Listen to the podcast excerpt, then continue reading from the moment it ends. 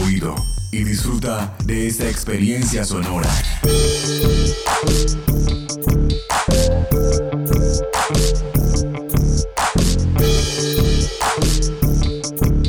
Este es un podcast UN Radio.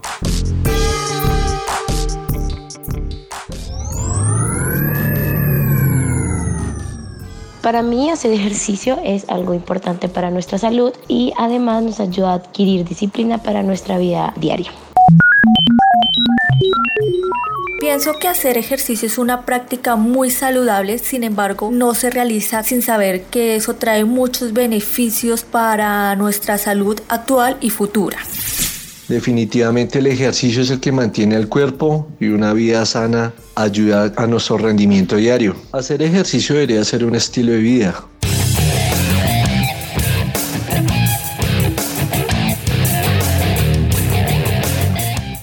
La Organización Mundial de la Salud, OMS por sus siglas en inglés, ha definido la actividad física como cualquier movimiento corporal producido por los músculos esqueléticos que exija gasto de energía. Acciones como caminar, pasear en bicicleta, trabajar o realizar tareas del hogar se consideran una actividad física.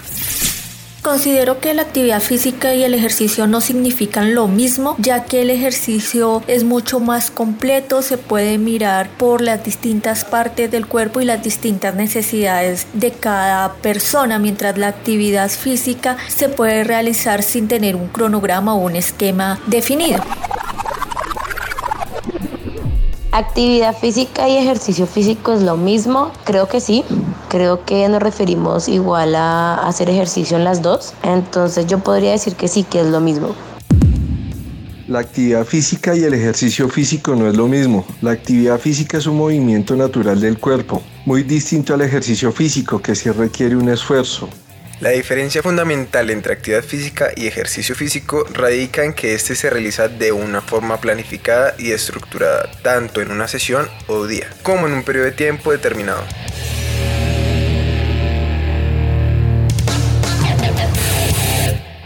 Hoy en Invicto Podcast hablamos sobre la importancia del ejercicio físico. Invicto Podcast. Invicto Podcast. A mí me diagnosticaron hipertensión arterial. Empecé a sufrir de depresión. Empecé a hacer ejercicio físico. El ejercicio físico me ayudó muchísimo. Invicto Podcast. Vida en movimiento. Vida en movimiento. El ejercicio me salvó la vida. Si no fuera por el ejercicio, yo no la estaría contando.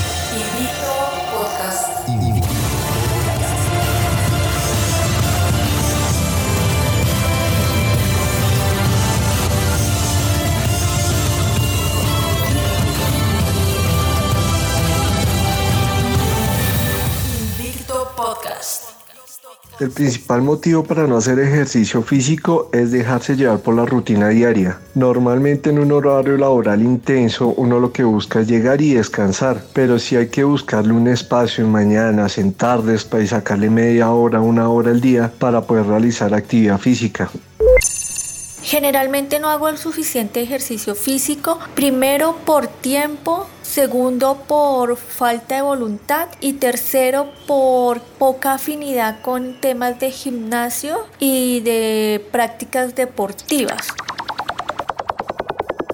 No, no suelo hacer mucho ejercicio porque estudio durante todo el día, no tengo tiempo, los fines de semana estoy muy cansada y prefiero estar durmiendo que hacer ejercicio.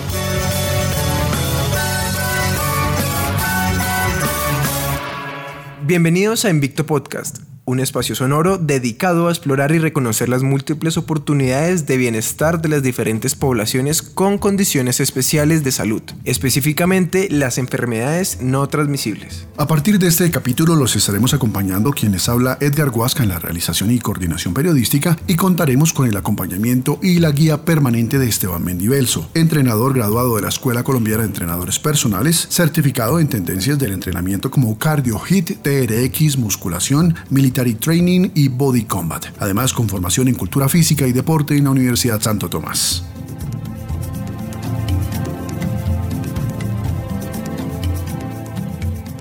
Hablábamos al principio de este capítulo sobre las diferencias entre actividad física y ejercicio físico. Pero bueno, aclaremos un poco más este tema y para ello, Esteban, cuéntenos más diferencias entre estos dos conceptos. Bueno, actividad física, como ya lo dijimos, es prácticamente cualquier actividad cotidiana y no planificada, como por ejemplo barrer, subir escaleras, caminar, actividades que implican movimiento del cuerpo y que por ende no generan un gasto calórico. Por su parte, el ejercicio físico tiene como finalidad conseguir un objetivo, y es el de mejorar nuestra condición física y mental, basándonos en una planificación profesional, metódica y con periodos de tiempo establecidos. Algunos ejemplos de ejercicio físico serían entonces correr, montar en bicicleta, practicar cualquier deporte, realizar un entrenamiento en el gimnasio o inclusive actividades colectivas como el pilates o baile. La práctica habitual del ejercicio físico aporta mejoras tanto a corto como a mediano o largo plazo. Pero específicamente, ¿qué le aporta el ejercicio físico a nuestra salud? Existen dos conceptos importantes que son el fitness y el wellness. El fitness nos habla de una conjunción entre un buen entrenamiento físico y una sana alimentación, buscando mejorar la salud y la estética. En el fitness se practican body combat, real hit, crossfit y entre muchas otras tendencias. Mientras que el wellness es considerado como un sinónimo de bienestar físico, psicológico y emocional. Ya no solo nos interesa estar en forma, sino que también nos es importante buscar un equilibrio entre cuerpo y mente. A la práctica del wellness se le adiciona el yoga, el pilates eh, o por ejemplo sesiones de movilidad.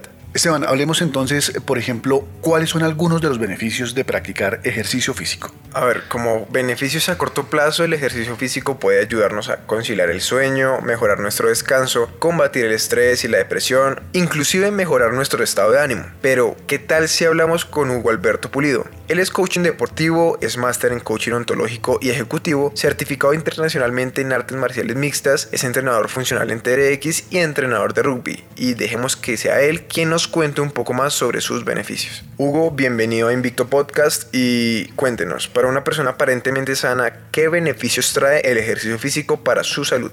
Con respecto a los beneficios del ejercicio físico y la actividad física para una persona en apariencia sana, tenemos varios aspectos. Desde la parte biológica, comenzamos por lo más evidente que es mantener el tono muscular, la, también la densidad de los músculos, composición ósea, regularizar los niveles de insulina en la sangre, también se regularizan los resultados y los digamos parámetros de la tensión arterial, pulsaciones cardíacas, aumento de las defensas, mejoras en la movilidad, resistencia y flexibilidad, algunas condiciones de la piel, tonicidad de la piel, reservas de VO2 y manejo de la respiración eh, de una manera más adecuada.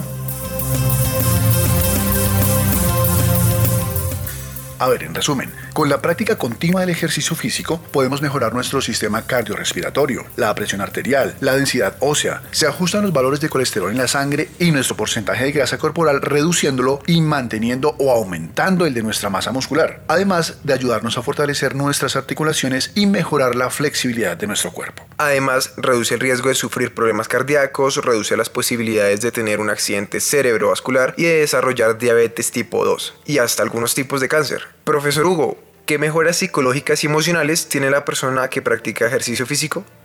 A nivel psicológico tenemos también múltiples beneficios para las personas que hacen actividad física o deporte eh, moderado desde digamos control de procesos eh, depresivos y cefaleas migrañas también encontramos que en el caso de las mujeres se pueden regularizar eh, los estados y los síntomas hormonales. Se han dado casos en que el estrés baja en un 90%.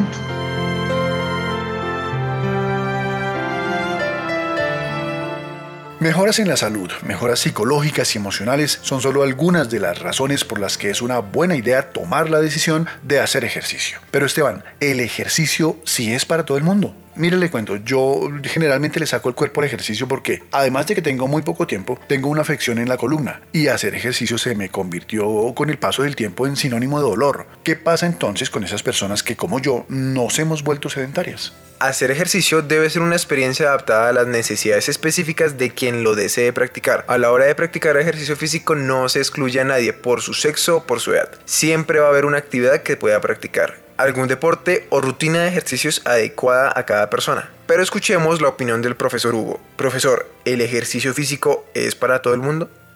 Que si el ejercicio físico es para todo el mundo, tenemos que diferenciar sobre qué es ejercicio físico, actividad física y qué es deporte. Digamos que los tres términos son semejantes, eh, se diferencian. El ejercicio físico y la actividad física son muy similares, mientras que el deporte eh, ya entra en un estado diferente por la situación de competencia. La actividad física y el ejercicio físico es para todos nosotros. De hecho, deberíamos hacer un esfuerzo para que toda la población a nivel mundial tengamos horas o momentos en que hagamos ejercicio físico. Es adecuado para estar en equilibrio y para estar en salud, para poder equilibrar nuestra mente, nuestro cuerpo y en algunos casos hasta nuestro espíritu. Ya en la parte deportiva pues ya vamos a un nivel muy diferente por con respecto a, a, ciertas eh, normatividades y ciertas exposiciones por la competencia que no propiamente da salud. Para una manera muy objetiva, dicen que el ejercicio y la actividad física eh, es salud, mientras que el deporte es un trabajo.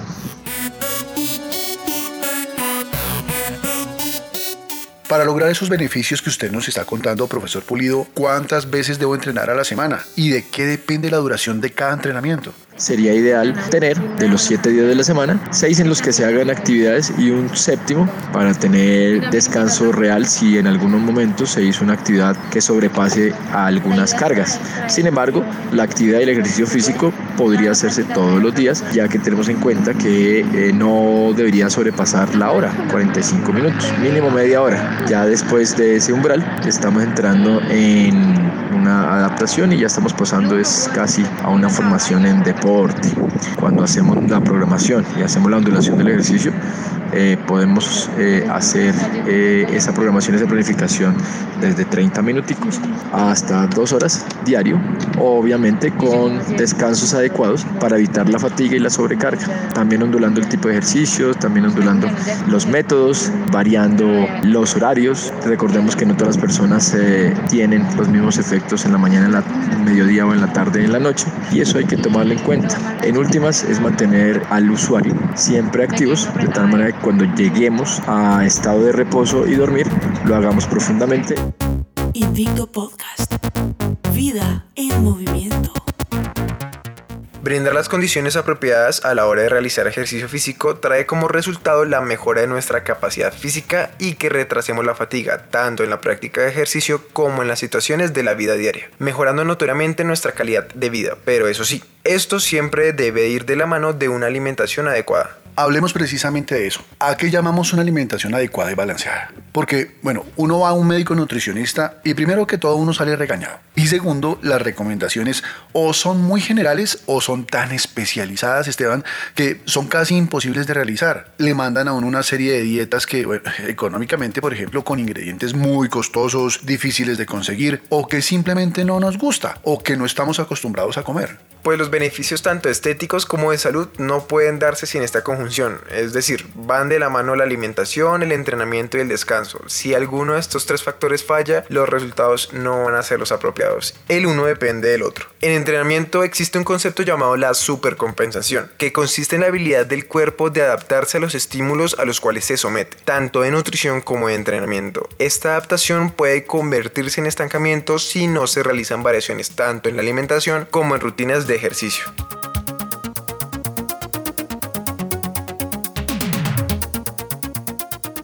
Pero esta pregunta nos la responde con mayor certeza María Alejandra Varila. Ella es nutricionista, dietista de la Universidad Nacional de Colombia. Es también candidata a Magister en Salud Pública de la misma universidad. Doctora Varila, bienvenida a Invicto Podcast. Y cuéntenos, ¿a qué llamamos una alimentación adecuada y balanceada? Una alimentación balanceada y adecuada se podría definir como aquella que ayuda a mantener un óptimo estado de salud, permite realizar las actividades de la vida diaria, asimismo contribuye al bienestar nutricional y a la prevención de enfermedades relacionadas con la alimentación. En este proceso se tienen en cuenta diversos aspectos como la variedad, la cantidad y la calidad de los alimentos. En una alimentación adecuada se busca alcanzar el aporte ideal de nutrientes esenciales, energía y agua que cada persona necesita, teniendo en cuenta características como la edad, el sexo, la actividad física, enfermedades previas y entre otros datos que hacen de cada persona un caso totalmente diferente. Para este proceso se promueve el consumo de alimentos variados que incluyen los diferentes grupos de alimentos como lo son las frutas, las verduras, las carnes, leguminosas,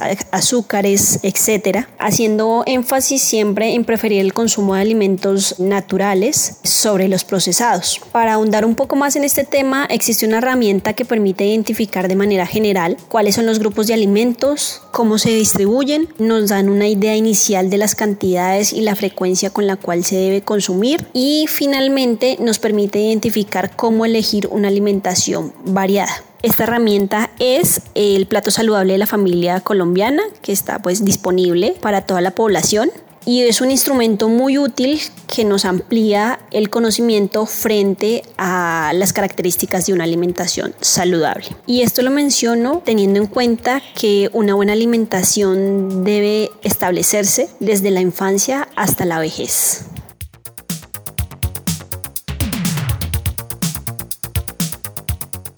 Cuando hablamos de proteínas, grasas y carbohidratos, estamos hablando de los llamados macronutrientes, que son los encargados de suministrar la mayor cantidad de energía al cuerpo. Y las dietas están constituidas por una prescripción individualizada de estos macronutrientes. Doctora, cuéntenos, ¿qué alimentos son las mayores fuentes de proteínas, carbohidratos y grasas?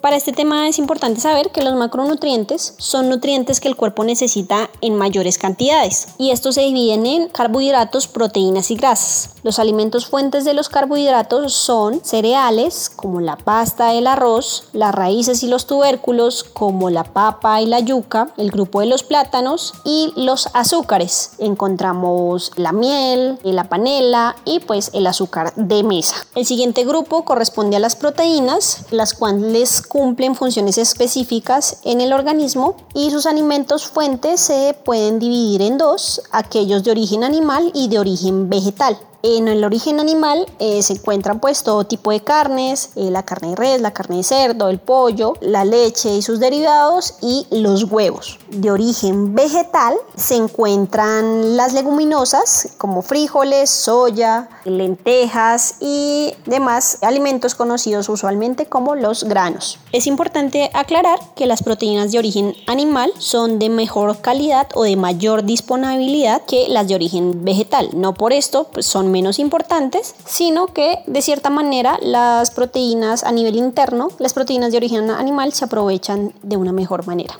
Por último, grupo de las grasas también tiene fuentes de origen animal y de origen vegetal. Estas las encontramos en la crema de leche, la mantequilla de vaca, algunos productos como los embutidos, por su parte, la grasa de origen vegetal se encuentra contenida en el aceite de oliva, aceite de soya, aceite de girasol, de canola, pues diversos aceites de origen vegetal que conocemos y también se encuentra en la margarina.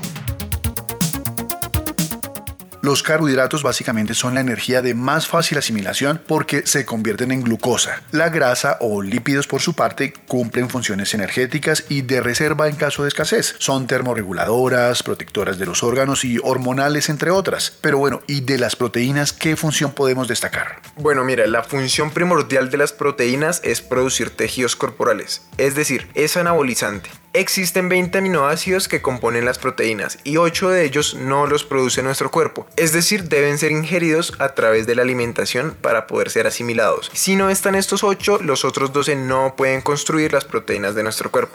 Doctora, ¿cómo hacemos para saber cuánta proteína debo consumir diariamente? Para el tema del consumo de proteína es un tema muy importante, teniendo en cuenta que este macronutriente cumple unas funciones específicas y primordiales en el organismo, por lo cual se debe garantizar un adecuado consumo de alimentos fuente de proteína. Sin embargo, para determinar cuál es el aporte que una persona o una población específica necesita, es necesario tener en cuenta diferentes aspectos como la edad, actividad física, enfermedades previas, principalmente si están relacionadas con la función renal y otros aspectos que nos dan cuenta de los requerimientos de proteína de un individuo. Por otra parte, existen diferentes procedimientos y herramientas que le permiten al profesional con el conocimiento técnico y científico, como lo es el profesional en nutrición y dietética, determinar los requerimientos para un individuo, teniendo en cuenta los factores mencionados anteriormente y por lo cual eh, no es un tema que se puede manejar de forma fácil, sino que hay un procedimiento y unos aspectos importantes que se deben tener en cuenta para su desarrollo. Es importante resaltar que para una persona aparentemente sana, el consumo de proteína mínimo debe de ser de 1.8 gramos por kilogramo de su peso y máximo, buscando la hipertrofia muscular, deberá de ser de 2.3 gramos por kilogramo de su peso. Invicto Podcast. También es importante que realicemos un descanso adecuado entre periodos de ejercicio físico para poder recuperarnos apropiadamente. ¿Existen diferentes tipos de descanso en cuanto a la práctica del ejercicio? Sí, claro, existe el descanso pasivo, que es el más conocido y consiste en el cese total del ejercicio físico. También el descanso activo, que sería un día o un periodo en el que no entrenemos y en el cual podemos realizar actividades que no supongan un esfuerzo elevado o un estímulo demasiado alto como para no permitir que nos recuperemos adecuadamente. El descanso es el tiempo en el cual, debido al cese de actividades, el cuerpo aprovecha para reparar las microlesiones controladas que se generaron por el ejercicio. El descanso es, por decirlo de alguna manera, el pilar sobre el cual se sostiene lo que llamamos el principio de la supercompensación.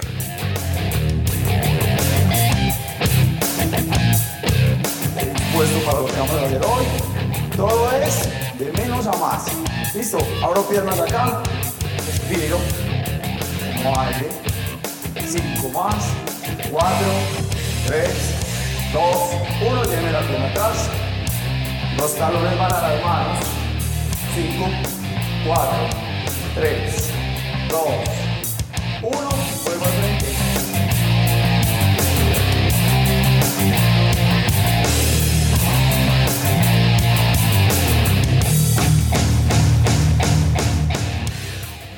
ya hablamos de la importancia de esa triada entre ejercicio físico, alimentación y descanso. Pero, ¿y si yo me decido hacer ejercicio? ¿Qué tipo de ejercicio sería el más recomendable? Mm, bueno, eso realmente depende de muchos factores y allí es donde el entrenador tiene el papel más importante. Él debe implementar el principio de la individualización, es decir, identificar a su entrenado, su entorno y aspectos importantes de su vida, como su trabajo o su estudio. Debe haber una buena comunicación entre ambas partes para poder identificar factores los cuales modificarán la forma de entrenar, la intensidad y el método a usar. Un ejemplo sencillo y cotidiano es entrenar a una persona con un problema personal, como por ejemplo una ruptura amorosa o algo similar. En este tipo de situaciones se reconoce este factor de estrés y desánimo y se realiza un entrenamiento de baja intensidad con métodos como yoga o pilates. Si por el contrario el sentimiento es rabia, un método común a usar sería el entrenamiento de body martial, pero sin aplicarle una intensidad muy alta.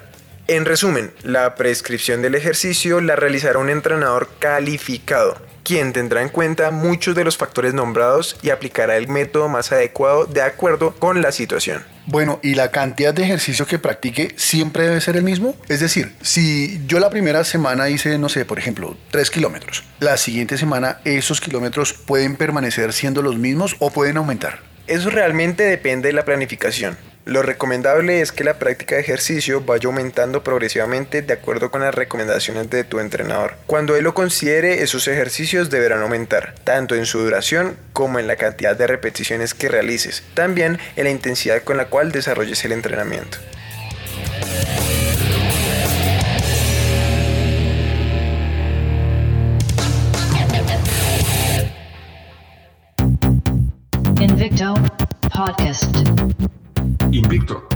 Podcast.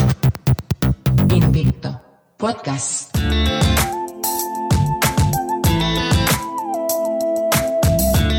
Es importante empezar a hacer ejercicio físico y siempre de una manera regulada y controlada, porque empezar con algo que nos resulte excesivamente complicado y extenuante puede hacernos tirar la toalla muy fácilmente. Bien, pero ¿qué pasa con esas personas que han dejado de hacer ejercicio porque les diagnosticaron una enfermedad? Por ejemplo, qué sé yo, hipertensión.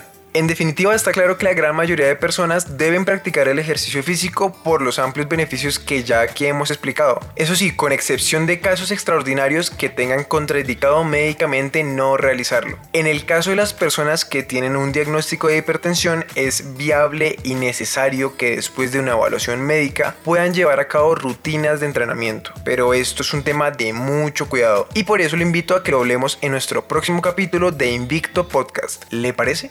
Perfecto, entonces no nos queda más que recordarle a nuestros oyentes que todos nuestros contenidos los pueden ampliar también en nuestra página web. Y no olviden que pueden estar en contacto con nosotros y a escribirnos a nuestras redes sociales. Damos gracias a todos los oyentes que nos acompañaron en el capítulo de hoy. Contamos con la dirección y presentación de Esteban Mendivelso y la producción de Edgar Huasca. Hasta entonces. Los esperamos en nuestro próximo Invicto Podcast.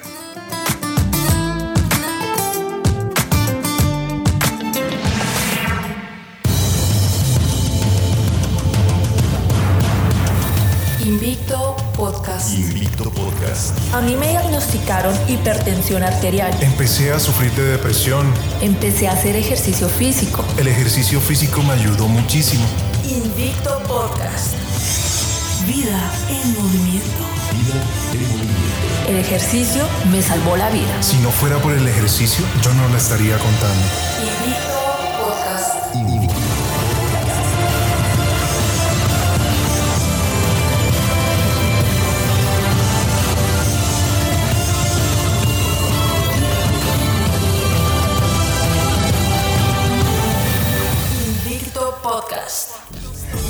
Este y otros podcasts en nuestro sitio web unradio.unal.edu.co.